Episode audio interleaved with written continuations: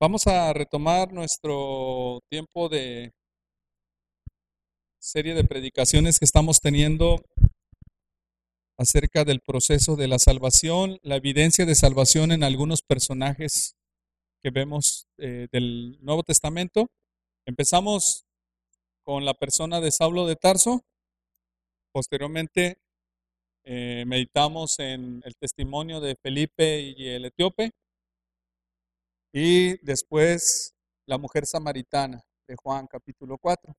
Pues hicimos una pausa y ahora vamos a, retomar este mensaje de los personajes bíblicos para que podamos nosotros identificar aspectos importantes eh, que podemos ver cómo la escritura manifiesta lo que ocurre durante este proceso de salvación. También dedicamos una predicación para hablar acerca del tema de la justificación. Entonces, el día de hoy, nuestro eh, evangelio central va a ser el Lucas, un pasaje corto relativamente que para nosotros es muy famoso. Lucas capítulo 19 versículos del 1 al 10. Aquí vamos a ver otros aspectos importantes de la salvación que el Señor nos permita pasar un tiempo muy gratificante respecto a lo que hemos estado meditando. ¿De acuerdo? Oremos, demos gracias a Dios. Señor, estamos agradecidos nuevamente de estar aquí. Gracias, Señor. Gracias por la familia y la fe que nos has dado. Gracias, Señor, porque para nosotros es importante tu palabra. Y a pesar de nuestra imperfección, tú nos permites, Señor, escuchar tu voz y dar pasos de fe. Así es que, Señor, en el nombre de Jesús, te quiero rogar para que la exposición a tu palabra, Señor, sea de bendición y que si en algún sentido seguimos teniendo dureza de corazón, Señor, con tu palabra podamos ser guiados a un arrepentimiento, Señor. Todos necesitamos de ti. No queremos mirar, Señor, eh, hacia nuestro prójimo, sino nuestra vida personal contigo. Permítenos, pues, estar a cuentas constantemente, Señor, y crecer en fe, y, Señor, retomar lo que tu palabra nos dice a cada uno de forma personal. Gracias, en el nombre de Jesús. Amén. Vamos a comenzar con Lucas capítulo 19. Dice la palabra de Dios acerca de este personaje eh, llamado Saqueo. Pero primero dice que el Señor habiendo entrado en Jesús, entrado, habiendo entrado Jesús en Jericó, iba pasando por una ciudad, por la ciudad. Y sucedió que un varón llamado Saqueo, que era jefe de los publicanos y rico, procuraba ver quién era Jesús, pero no podía a causa de la multitud, pues era pequeño de estatura. Y lo que vamos a empezar a, ver en este personaje, hermano, es ciertos aspectos de cómo el Señor provoca este encuentro, este tiempo con, con saqueo. La palabra nos dice que el Señor entró en Jericó e iba pasando por, por la ciudad. Y un tema muy interesante al respecto era que el Señor es el que tiene el encuentro con el hombre, con el ser humano, para poder llevarlo a sus pies, hermanos. Podemos ver aspectos de, la vida de Saqueo importantes que nos da luz este pasaje respecto a la situación, eh, condición de este hombre, situación eh, financiera, podemos ver la situación empresarial, podemos eh, ver la condición física de, de Saqueo y podemos ver eh, incluso un poco más allá, pues su labor era algo despreciada entre su entorno por sus mismos hermanos judíos. Vamos a leer nuevamente versículo 1. Dice, habiendo entrado Jesús en Jericó, iba pasando por la ciudad. Y sucedió que un varón llamado Saqueo, que era jefe de los publicanos y rico, procuraba ver quién era Jesús, pero no podía a causa de la multitud, pues era pequeño de estatura.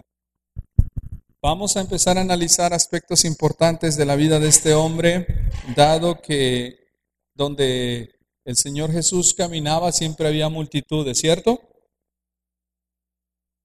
Su ministerio, su poder, su obra milagrosa en muchas personas había sido manifiesto en varias ocasiones ya por medio de milagros, por medio de prodigios, sanidades, y entonces era algo inevitable que por donde Jesús pasara siempre había una multitud de personas. Lo que la palabra de Dios nos va a describir, hermanos, es que ciertamente, aunque la multitud era, era muy vasta, muy amplia, no todas las personas seguían al Señor con una necesidad espiritual. Había todo tipo de intenciones respecto a la presencia del Señor, algunos por ah, eh, recibir algún beneficio y algunos ciertamente por conocer al Señor, eh, por otro tipo de intereses personales, pero no todos tenían el enfoque de pedir sanidad, algunos para poder tentarle, etcétera, etcétera. Lo que sí podemos ver es que en esta ocasión el Señor, como dice la palabra de Dios, entrando en Jericó, y al pasar por la ciudad provocó que mucha gente se enteraran y eso causó prácticamente un amotinamiento, ¿verdad? Eso causó multitud de personas reunidas en un mismo lugar y causó que eh, este hombre saqueo eh, no pudiese ver por causa de su estatura. Ahora, ¿qué podemos ver en el proceso de salvación de este hombre? Primero hay que analizar con detalle su puesto. Dice la palabra de Dios que este hombre, Saqueo, era un jefe de publicanos. Y lo que nos describe la palabra de Dios con una coma siguiente a la palabra de su puesto es y rico. Entonces era un jefe de publicanos que tenía una solvencia económica muy, muy vasta. ¿De acuerdo? Entonces, para comenzar nuestro tema, tenemos que meditar cómo fue la vida pasada de este hombre antes de conocer al, Señor Jesús y cuál era la necesidad de su corazón antes de este encuentro. Lo que revela la escritura es que el Señor va pasando y que Saqueo en su corazón tiene ya un ardor en su corazón, una pasión, una necesidad de encontrar al Señor. Como nosotros ya conocemos el desarrollo de la historia, sabemos cuál es la intención de Saqueo. Una necesidad espiritual una necesidad que el Señor estaba provocando en él. Eh, y esto es importante porque en el proceso de la salvación, mis queridos hermanos, esto no ocurre a menos que el Señor esté haciendo la obra. ¿Sí? Esto es muy importante. El quebrantamiento, el hambre, la necesidad de buscar al Señor no ocurre si el Señor no está obrando a través de eso. en su vida pasada, Saqueo tenía un estilo de vida que no tenía que ver con el Señor. Pero tenía un estilo de vida que por mucho tiempo le satisfizo en su vida personal. Era una situación que lo había llevado a tener una holgada economía y una situación donde su puesto era estar por sobre encima de muchas personas, por sobre muchas personas. Y la palabra de Dios describe que su puesto era ser jefe de publicanos. Ahora hay que comentar que en este proceso de la vida de saqueo, nos da el entendimiento de que él fue capaz de hacer muchas cosas con tal de recibir ese beneficio material, a pesar de que sus hermanos judíos lo rechazasen.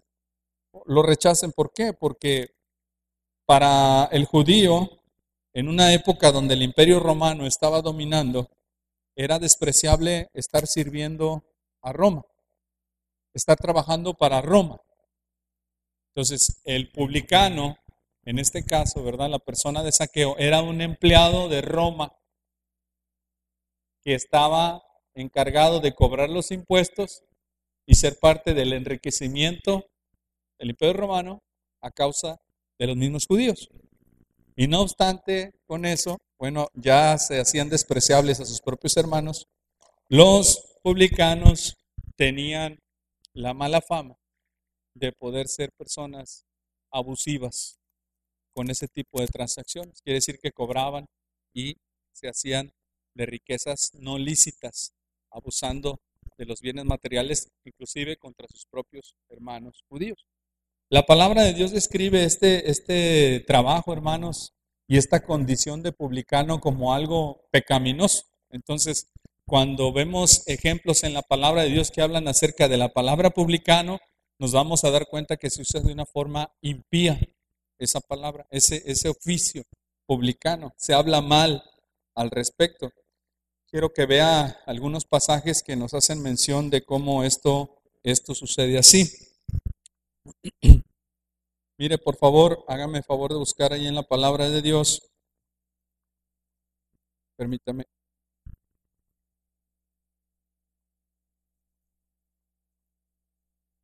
A ver si se me perdió el texto ahorita, pero ah, la palabra de Dios escribe que el Señor al comer con eh, publicanos y pecadores, las personas se, se, ofendían, los fariseos se ofendían. Este, este no come sino con publicanos y pecadores, dice la palabra de Dios. Y esto es interesante, ya, ya lo encontré. Si vemos en la palabra de Dios, por ejemplo, lo que dice eh, el Evangelio de Lucas, vamos a Lucas ahí más atrás en el capítulo 11.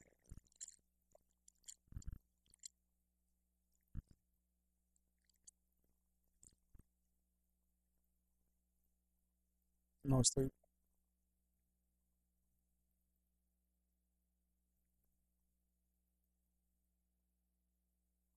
Permítame un segundo. Perdí un poquito.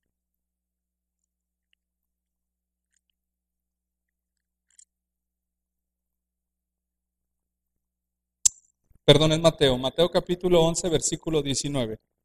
Mira lo que, cómo se, cómo se manifiesta el, el entendimiento acerca de lo que implica juntarse con publicanos. Dice Mateo capítulo 11, versículo 19. Vino el Hijo del Hombre que come y bebe y dicen, he aquí un comilón y bebedor de vino, amigo de publicanos y de pecadores, pero la sabiduría es justificada por sus hijos. Entonces, cuando se hace el énfasis de un publicano, se liga a los pecadores. Entonces, publicanos y pecadores. Cuando decimos pecadores, entendemos que abarca todo tipo de persona, ¿no? Pero se hacía un énfasis añadiendo el publicano juntamente con los pecadores, y es decir, para dar a entender qué tan despreciable era, era este, este grupo de personas y cómo se veía en la sociedad esto.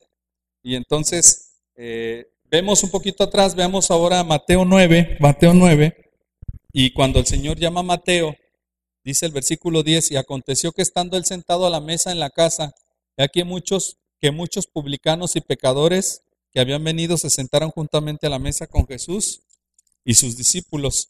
Verso 11 dice, cuando vieron esto los fariseos dijeron a los discípulos, ¿por qué come vuestro maestro con publicanos y pecadores?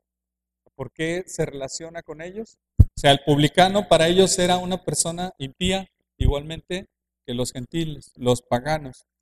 Eh, vemos ahora un pasaje más, vemos por ejemplo Mateo capítulo 18, versículo 17. Y en este pasaje vamos a encontrar un proceso de cómo acercarse al hermano y cómo obrar correctamente de forma bíblica para la resolución de un problema, de un pecado. Entonces, la escritura habla acerca de ir con tu hermano, reprenderle tú y él solos, y si te oye, has ganado a tu hermano. Si no te oye, entonces toma contigo uno o dos testigos. Estoy en Mateo 18, 16. Si no te oye, toma contigo a uno o dos para que en la boca de dos o tres testigos conste toda palabra. Verso 17. Y si no los oyere a ellos, dilo a la iglesia. Y si no lo oyera a la iglesia, tenle por gentil y publicano. Entonces vemos nuevamente cómo esta palabra gentil y publicano se liga en el entendimiento de pecador, mundano, pagano. De tal manera que cuando vemos nosotros que Saqueo era un jefe de los publicanos, ¿qué fama tenía Saqueo? Una muy mala fama. Y entonces era por bien conocido que la gran parte de la riqueza de, saqueo. ¿Qué, qué, riqueza era, hermanos? Mala vida. ¿De acuerdo? Entonces, para los judíos, ese oficio era un oficio despreciable. No era un oficio digno de un judío. No era una persona apreciada ni valorada, aún por más dinero que tuviese. Y cosa interesante que vemos es cuando el Señor Jesús va pasando si, Saqueo fuese apreciado, le hubiesen dado oportunidad de tener un lugar especial para poder ver al Señor. Pero ¿qué fue lo que pasó? No pudo ver. Entonces, ¿qué nos hace ver? Que Saqueo no tenía muchos seguidores. No era muy querido. Y su falta de estatura lo estaba privando de ver pasar al Señor. Ahora, analicemos un poco más acerca de saqueo. La palabra de Dios nos dice entonces que este puesto que él tenía lo había llevado a ser odiado como parte de esto que estamos comentando por sus mismos hermanos judíos, pero eso prácticamente podemos ver que no le importó con tal de obtener un beneficio. Y la escritura nos hace mención diciendo que este hombre era un hombre rico. Entonces, lo que podemos analizar es que por mucho tiempo él tuvo la oportunidad de obtener cosas que muchos no tuvieron y de tener comodidades y placeres que muchos no pudieron alcanzar. Si bien Saqueo no tenía la capacidad relacional y el amor, la amistad que probablemente tenían muchas personas, él encontró algo que a su forma de ver era más importante, sobresalir financieramente más que otros, a cuesta de lo que fuera. Entonces vemos que Saqueo tenía una vida acomodada, tenía un buen trabajo y tenía una economía solvente. ¿Y qué podemos ver? Que la palabra de Dios nos da luz respecto a esto diciéndonos que ese no es el fin del ser humano. Que Saqueo realmente estaba vacío en su corazón que Saqueo, a pesar de tener la posición material que tenía, era una persona miserable, sola y muerta espiritualmente, y que su riqueza no podía darle una verdadera satisfacción a su alma. De nada le servía a Saqueo tener todo el dinero, pues no había encontrado el verdadero significado de su vida hasta que se enteró de la persona de Jesús. Y cuando vemos lo que ocurre con este tipo de vida, hermanos, vemos que el mundo camina en torno a esto, a los bienes materiales. Y que aparentemente los bienes materiales le van a dar el todo al hombre para cubrir cada área que necesita en su vida y sentirse pleno. Pero Saqueo es un ejemplo más de que esto no es así. Saqueo es un ejemplo más de una muestra de un corazón que necesita a Cristo. Así es que llegó el punto donde Dios tuvo misericordia de la vida de Saqueo con ese encuentro. Y al igual como vimos, mis queridos hermanos, la vez anterior de Juan capítulo 4, donde la palabra de Dios establece del Señor diciendo, y le era necesario pasar por Samaria, Ahora podemos ver que el Señor le era necesario pasar por esa ciudad. ¿Para qué? Para rescatar el alma de este hombre. Nosotros podemos ver que en el proceso de la salvación, pues, tiene que darse este encuentro donde el Señor toque el corazón, donde la persona realmente tiene esa necesidad de buscar sinceramente a Cristo Saqueo se dio cuenta que necesitaba de Cristo. Saqueo se dio cuenta que en los bienes no había la verdadera felicidad. Y tenemos que meditar en las palabras del Señor, porque ciertamente esto es piedra de tropiezo para el ser humano, hermanos. Los dineros son piedras de tropiezo cuando el dinero es lo primero antes que Dios. El Señor lo había mencionado en el mismo Evangelio de Lucas capítulo 18 anteriormente. Vea lo que dice, estamos en 19, vaya al 18 y vea lo que dice la palabra de Dios anteriormente con el joven rico. Y en el verso 24 dice la palabra de Dios, Lucas 18, 24, al ver Jesús que se había entristecido mucho, dijo, cuán difícilmente entrarán en el reino de Dios los que tienen riquezas. ¿Por qué? Porque para ellos la riqueza es tan importante que eso ocupa el lugar primordial de su vida y les es de tropezar. La palabra de Dios liga esto diciéndonos que las posesiones son piedras de tropiezo para el ser humano porque en ellas pone su corazón. Y tenemos que reconocer que el tener bienes, el tener una economía solvente no es ningún problema. Eso no es pecado.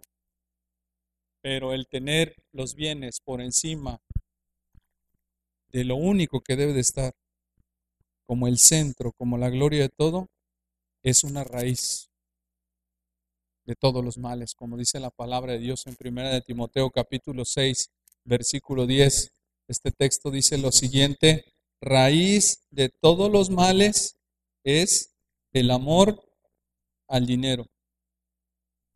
Y la palabra de Dios describe esta raíz de todos los males como un, un qué hermano, un tropezadero.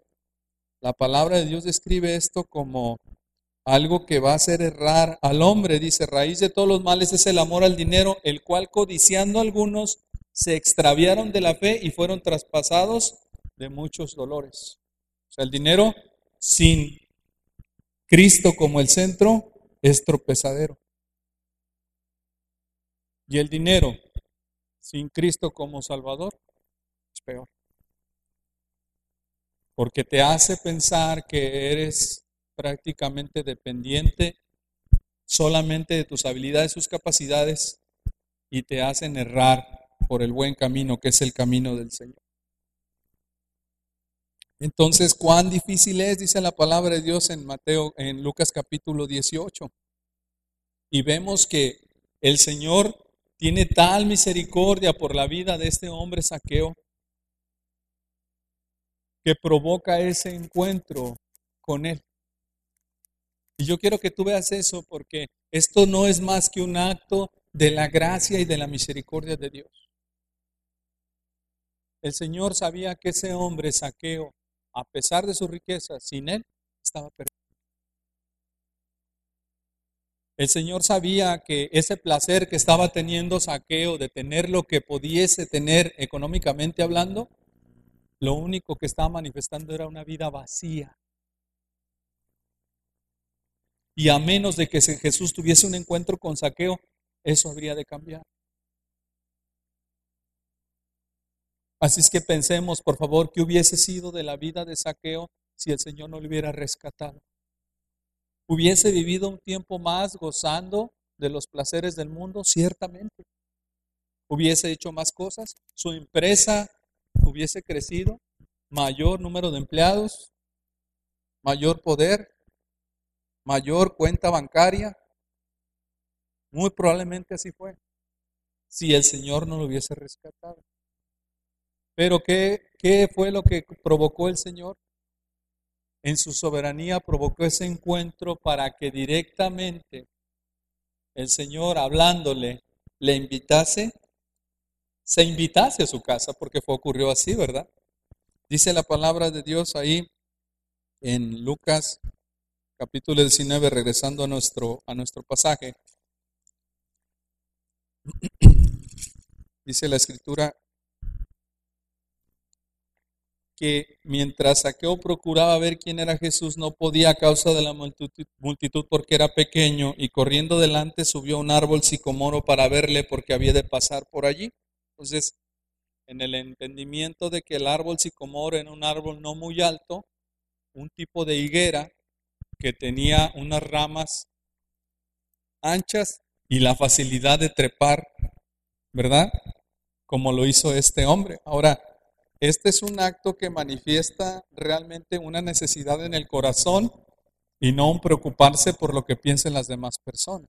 Este tipo de actos usualmente se lo permitimos aquí en a los niños, ¿no? que los niños sean los que tengan ese tipo de comportamiento de subirse a los árboles. Así son los niños, de traviesos, de vagos, este, de inquietos, andan trepando, pero un adulto, un adulto con la posición de saqueo, estar subiendo a un árbol, ¿cómo se veía eso? Se veía un poco gracioso, un poco despreciable, ah, algo raro. Pero lo que estamos nosotros dándonos cuenta es cómo el Señor está provocando este encuentro. Y en su hambre, en su necesidad espiritual, podemos ver cómo el Señor se invita a la casa de este hombre. Y dice la palabra que cuando Jesús llegó al lugar, en el verso 5, mirando hacia arriba, le dijo, Saqueo, date prisa, desciende, porque hoy es necesario que pose yo en tu casa. Entonces Jesús se invita, autoinvita a la casa de saqueo, pero por supuesto que para saqueo, ¿qué es, hermanos? Uno, ¿no? Porque lo que está expresando sacó en su corazón es, yo quiero saber de Cristo, yo quiero ver a Cristo y yo quiero realmente cubrir mi necesidad espiritual con el Mesías prometido. Por lo que nos dice la escritura al final del texto, en el versículo 9, Saqueo, ¿verdad? Siendo judío, hijo de Abraham, pues era conocedor de la esperanza de un Mesías. Y Saqueo reconoció ciertamente la necesidad de un Salvador, porque la misma boca del Señor expresa que la salvación había llegado a la casa de Saqueo. Entonces, Saqueo creyó que Jesús es el Mesías, el Hijo de Dios, y el Señor le rescató. Y entonces la palabra de Dios describe que el Señor mirando hacia arriba le vio y le dijo, Saqueo, date prisa, desciende, porque hoy es necesario que pose yo en tu casa. Entre tanta multitud, entre tantas personas, el Señor tuvo misericordia de una persona particularmente en ese momento, saqueo y solo saqueo. Y en el proceso de salvación, Dios obra conforme a su gracia, su soberanía, de forma como Él quiere. ¿Por qué saqueo? No sabemos por qué, simplemente por su gracia. Porque saqueo era una de las personas que menos merecían salvación Entendamos que nadie lo merecemos, ¿cierto? Pero si fuera por obras, saqueo sería de los últimos, pero no es por obra. Y nadie merecemos la salvación. Entonces, tenemos que cambiar esa forma de pensar ciertamente. ¿Por qué el Señor lo escogió? Por su gracia, por su misericordia. Pero cuando el Señor Jesús habla directamente a Saqueo, podemos ver el encuentro que se estaba dando. El mismo encuentro que tú y yo comprendemos cuando el Señor nos llamó de esa misma forma a sus pies.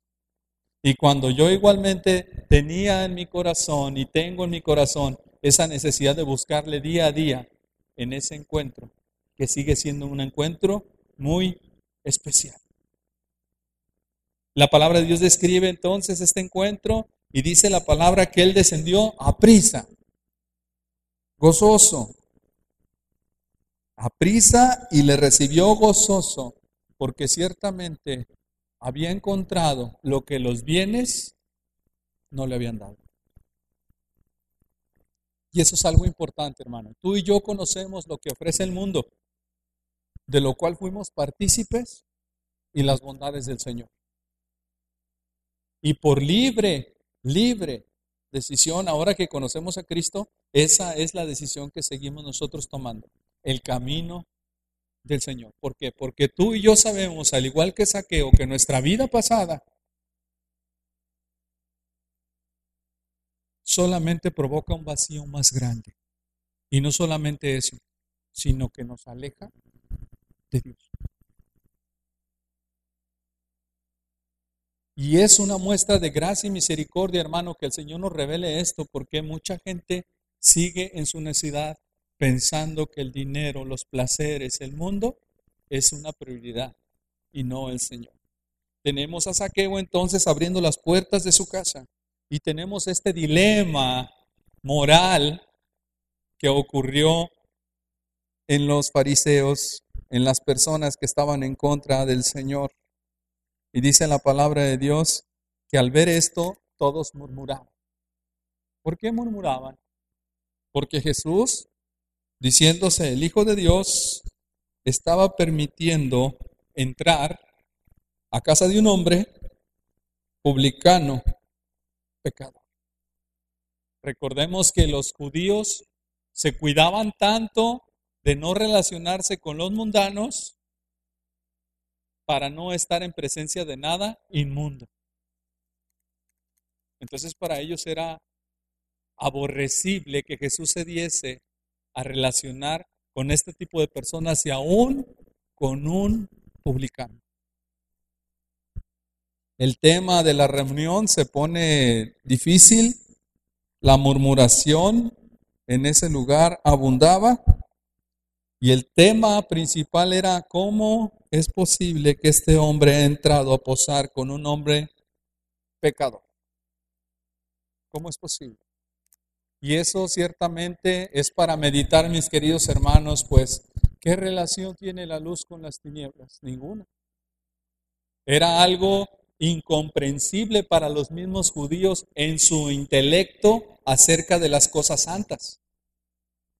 Lo mundano no se debe de relacionar con lo santo. Lo santo no debe de estar con lo mundano. Ese es el enfoque que ellos aprendieron conforme a la ley de mantenerse en santidad. Ciertamente. Pero lo que podemos ver es que esto es necesario para que la vida espiritual de saqueo fuese limpiada. De tal manera que se revela una vez más la condición de las personas antes de conocer a Cristo como una condición de tinieblas, como una condición de muerte espiritual, como una condición de pecado. Y algo que las personas no pueden ver a menos que el Señor se lo describa, mis queridos hermanos, es eso. Su pecado. Los mismos fariseos estaban cometiendo un error. No veían su propio pecado. El Señor revela verdades interesantes que nos dicen que no había venido a llamar a justos, sino a pecadores al arrepentimiento. Ellos se creían justos, pero no eran justos. La palabra entonces describe que dentro de esta reunión Saqueo se pone en pie. Y puesto en pie, dijo el Señor, He aquí, Señor, la mitad de mis bienes doy a los pobres. Y si en algo he defraudado a alguno, se lo devuelvo cuadruplicado. Y eso es sumamente interesante, muy interesante. Puedes imaginar, por ejemplo, pensando en la vida personal. Yo tengo 40, bueno, tengo 39, tengo casi 40 años. Y yo quiero que usted imagine, por favor, una vida donde recién acabo a conocer al Señor y donde estuve invirtiendo la mayor parte de mis años para acumular bienes, donde ya tengo bastante de lo que he trabajado. Mal habido como lo hizo Saqueo, pero lo tengo. Y me ha costado mucho esfuerzo tenerlo, pero lo tengo. Y eso para mí es sumamente valioso porque para mí es mi todo. Y lo que está ocurriendo ahora es que el Señor nos da el entendimiento de lo que provoca la luz de Cristo sobre las tinieblas. De repente todo cambió en el corazón de Saqueo. Y si yo en esos 39 años hice, por ejemplo, 10 millones de pesos, 20 millones de pesos, lo que está diciendo Saqueo es que mis 20 millones de pesos voy a donar 10 millones a los pobres. Sea, invertiste, en mi caso, 39 años trabajando para tener lo que tienes y de repente parece que estás despilfarrando todo. ¿Estás seguro de lo que estás haciendo, saqueo? La mitad de mis bienes doy a los pobres. Piensa en una cantidad. De repente él está diciendo, doy la mitad. Y lo que manifiesta entonces es la luz del Evangelio en un corazón que ha conocido la riqueza verdadera de Cristo, que se ha despojado y que en vez de ver las cosas como antes las veía como un tesoro material, ahora las ve como algo que le estorbaba y que eran de tropiezo y que no le duele desprenderse de ellas. Y él dice, la mitad doy a los pobres. Algo tuvo que haber pasado en el corazón de este hombre para que se desprendiera de algo que nunca quería soltar. Y eso es las buenas nuevas de salvación. Sus dineros no lo hubieran podido dar algo que solamente es por gracia y por la sangre del Cordero el perdón de sus iniquidades. Y él dice, la mitad de mis bienes doy a los pobres. El Señor no le está pidiendo eso. Pero él se da cuenta que ha llegado a su vida algo más precioso que el dinero. Algo que no se compra, con oro o plata, como dice el apóstol Pedro, sino que se recibe por fe la sangre del Cordero que nos limpia, que nos perdona. Y dice la palabra de Dios entonces, la mitad, Señor, de mis bienes doy a los pobres, y si en algo he defraudado a alguno, se lo devuelvo cuadruplicado. Pues, ¿Con cuántos iba a quedar saqueo?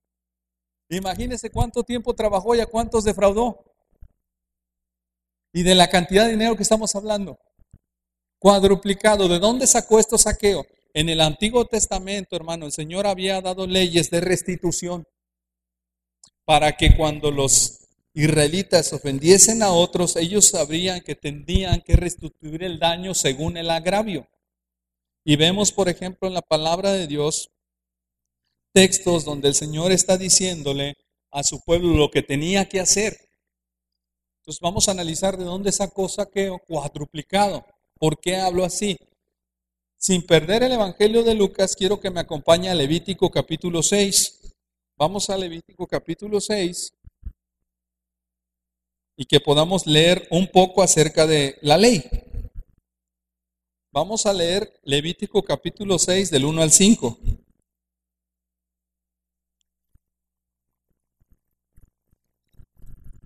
Dice, habló Jehová a Moisés diciendo, Levítico 6, 1 al 5.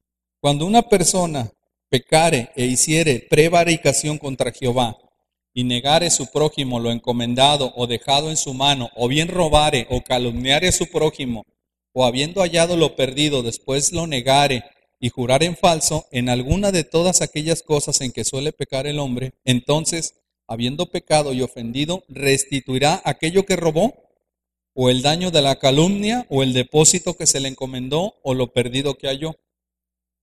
Y todo, o todo aquello sobre lo que hubiere jurado falsamente, lo restituirá por entero aquel a quien pertenece y añadirá a ello la quinta parte en el día de su expiación. Ahora, quiero que leamos esta misma porción en una versión más actual, en una versión un poco más parafraseada, que es la nueva traducción viviente, que usted me escuche. Dice lo siguiente. Entonces el Señor le dijo a Moisés, supongamos que uno de ustedes peca contra su socio y es infiel al Señor. Supongamos que comete una estafa en un trato que involucra un depósito en garantía o roba o comete fraude. O encuentra un objeto perdido y luego niega haberlo encontrado.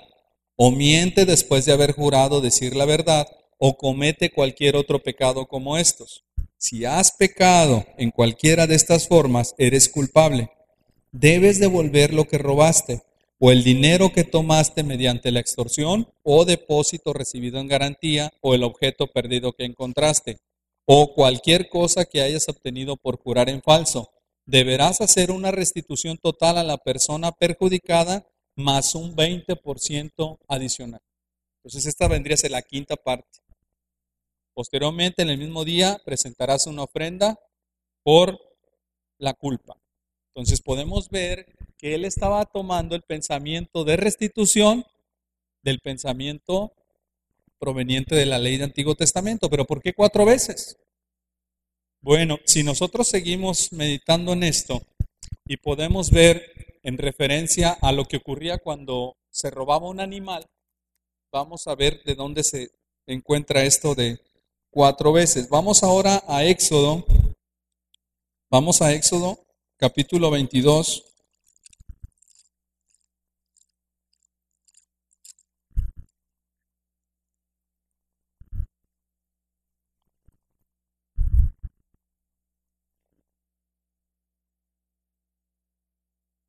Dice la palabra de Dios, vamos a leer el versículo 4, dice, bueno, le leemos el 1, dice, cuando algún hurtare buey o oveja y lo degollare o vendiere, por aquel buey pagará cuánto? Cinco bueyes y por aquella oveja, cuatro ovejas. Entonces, esta era la restitución quíntuple o cuarta en referencia a cuando una persona tomara un animal y lo matase. Restitución de cinco veces en, en el caso de bueyes y de cuatro veces en el caso de ovejas. Entonces, Saqueo lo que manifiesta es restitución al cuádruple. Este pasaje era exclusivo para este tipo de actos. El cinco, o sea, cinco veces el animal o cuatro veces el animalito robado y muerto. Entonces, ¿qué podemos ver en el Nuevo Testamento? Saqueo está diciendo, la mitad de mis bienes doy a los pobres. Y si alguno es defraudado, que ciertamente lo hizo, le devolveré cuánto, hermanos? Cuatro veces más. La cuestión es que a Saqueo no le importaba desprenderse de lo que antes valoraba, el dinero. Saqueo había sido arrancado de la potestad de las tinieblas a Dios. Saqueo tenía a Jesús como su mayor tesoro. Y entendamos, las riquezas no son malas. El problema es si las riquezas te estorban para crecer con el Señor. Ese es el problema. Porque tus riquezas y todo lo que tienes tiene que estar dándole la gloria a Dios. Pero no pensemos que como nosotros no somos ricos y estamos hablando de riquezas, somos ajenos a esto. Porque la palabra de Dios nos describe a nosotros la importancia de no seguir confiando en los bienes como nuestro todo. Y si ya hemos tenido un encuentro con el Salvador, a través de este testimonio el Señor nos recuerda que Dios es nuestro verdadero tesoro. Y el dilema de nosotros, mis queridos hermanos, la importancia de este tema no solamente es gozarnos de cómo ocurrió el encuentro que tuvimos con el Señor y cómo el Señor tuvo misericordia de la vida de saqueo, sino el motivarnos a seguir deleitándonos en lo que provocó ese encuentro con mi Salvador. Saqueo no podía callar esto. Y el cuerpo de Saqueo, hablando eh, humanamente, carnalmente, pudo haber tenido o experimentado un sufrimiento por lo que estaba dejando, por lo que se estaba desprendiendo. Saqueo tenía que cambiar de vida ahora. Probablemente Saqueo hoy en día ya no tendría un iPhone. Porque ya no iba a tener el mismo estilo de vida al que estaba acostumbrado. Y él tenía que dar pasos de fe. Tenía que confiar. Probablemente tenía que sufrir por causa del Señor las comodidades iban a menguar, la alimentación que él tenía con carne premium ya no iba a ser la misma.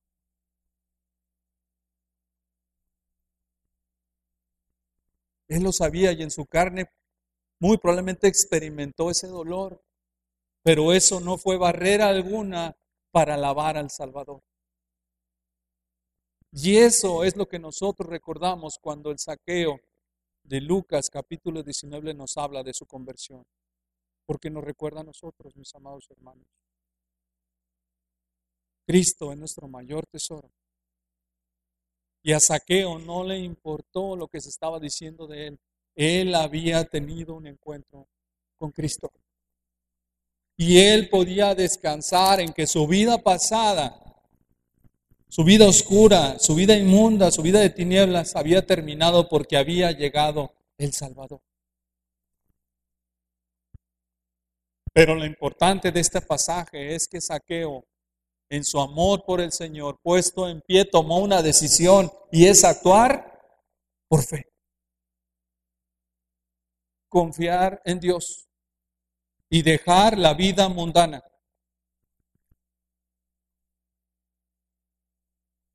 Y al igual que el apóstol Pablo, muy probablemente él cuando pensaba en su pasado se sentía indigno, como Pablo llegó a mencionar de sí mismo, a mí que se me apareció como el Señor como un abortivo, o sea, el último y como el menos digno. Probablemente cuando Saqueo recordaba todo el daño que hizo a la gente. Porque los bienes materiales, cuando uno defrauda a otro, ¿cómo se siente, hermano? Cuando a alguien le depositas tu confianza y te das cuenta que esa persona te engañó. ¿Cómo se siente eso? Saqueo sabía el gran daño que le había causado a la gente, el esfuerzo de muchas personas que en su pobreza habían sido abusadas, violentadas financieramente por él.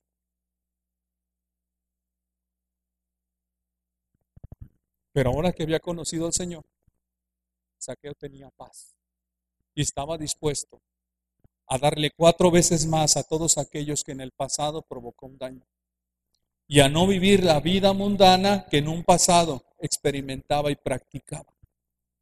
Así es que Saqueo nos recuerda, hermano, la belleza del Evangelio. Saqueo nos recuerda, mi querido hermano, la bendición de conocer a Jesús y lo que es capaz de hacer un hijo de Dios cuando conoce a Cristo. La palabra de Dios nos recuerda ese hermoso encuentro a ti y a mí, motivándonos a constantemente ver el acto de saqueo que puesto en pie actuó dando fe y manifestación de que Jesús llegó a su vida. Y en el proceso de la salvación nos damos cuenta que Jesús manifiesta un verdadero cambio en el corazón. Independientemente cómo fue tu testimonio, independientemente de lo que ocurrió, la palabra de Dios describe que al llegar al Señor, tu mayor tesoro sigue siendo ahora Cristo. Dice la palabra de Dios en el Evangelio de Mateo capítulo 13, versículo 44. Además, el reino de los cielos es semejante a un tesoro escondido en un campo, el cual un hombre halla y lo esconde de nuevo y gozoso por ello va y vende todo y compra aquel campo. Y la misma enseñanza en los siguientes versículos, también el reino de los cielos es semejante a un mercader que busca buenas perlas y que habiendo encontrado una perla preciosa, fue y vendió todo lo que tenía y la compró. Saqueo encontró la salvación y se despojó de todo por causa de Cristo. Este es el Evangelio, hermanos. Esto es lo que el Señor debe seguir manifestando en tu corazón y en el mío. Así es que el Evangelio no solamente ocurre en un evento pasado, el Evangelio es el encuentro con Cristo y el hoy, el día a día. Es el vivir como nueva criatura todos los días. El Evangelio es Jesús en mí, en mi caminar y en mis decisiones. Eso es el Evangelio. Así es que, hermano, ¿qué decisiones estamos constando, tomando constantemente como parte de tu identificación y mi identificación con el evento de saqueo? Esto debe de ser notable. Esto debe de ser no solamente un chispazo, sino debe de ser completamente un bombazo que manifieste que tu vida pasada ya no tiene que ver con tus actos del día a día. Para la gloria de Cristo necesitamos vivir así y darle honra y honor al Salvador glorificando y exaltando que ahora nuestro mayor tesoro es Cristo Jesús. ¿De qué forma, mi querido hermano, el Señor quiere que yo le manifieste así?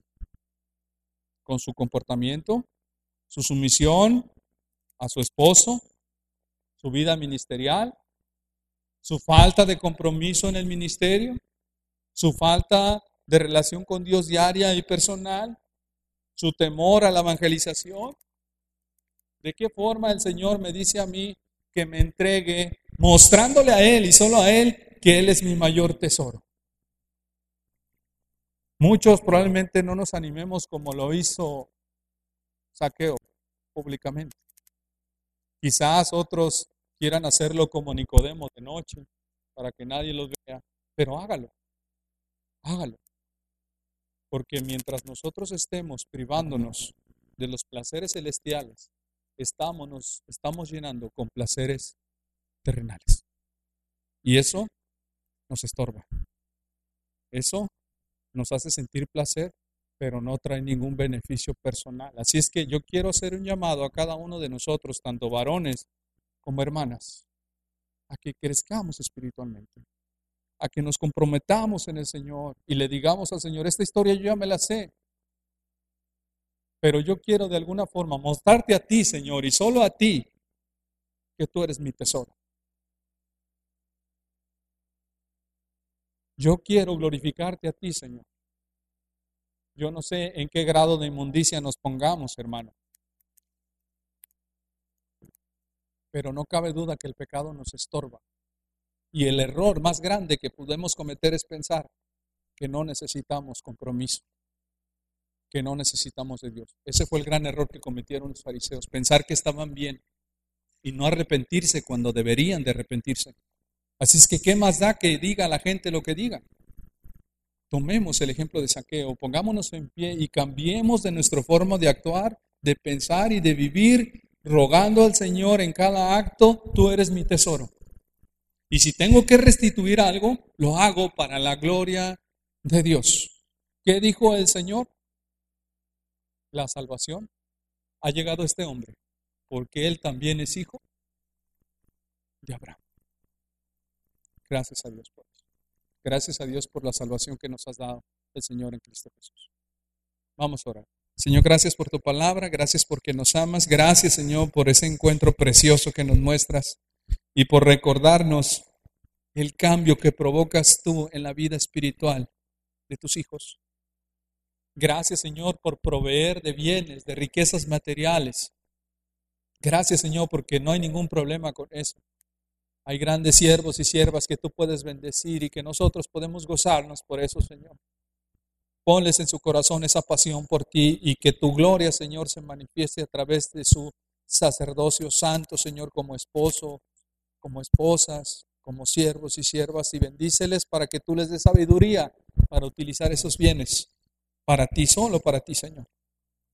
Y a nosotros haznos ver también, Señor, en lo que nos corresponde con este mensaje de salvación ya no solamente pensando los bienes, sino pensando en ese cambio que has provocado de muerte a vida. Cómo necesitamos entregarnos y manifestar esa transformación cuando tú, Señor, nos tocaste, nos limpiaste, nos salvaste. Podemos descansar, Señor, y descansar plenamente de que el pasado ha quedado atrás, de que nos has perdonado y que podemos vivir con gozo porque te tenemos a ti, Señor. Nosotros tenemos, Señor, el privilegio de estar contigo todos los días porque tú vives en nosotros. Así es que, Señor, permítenos gozarnos, así como Saqueo se gozó cuando estaba contigo en esa casa.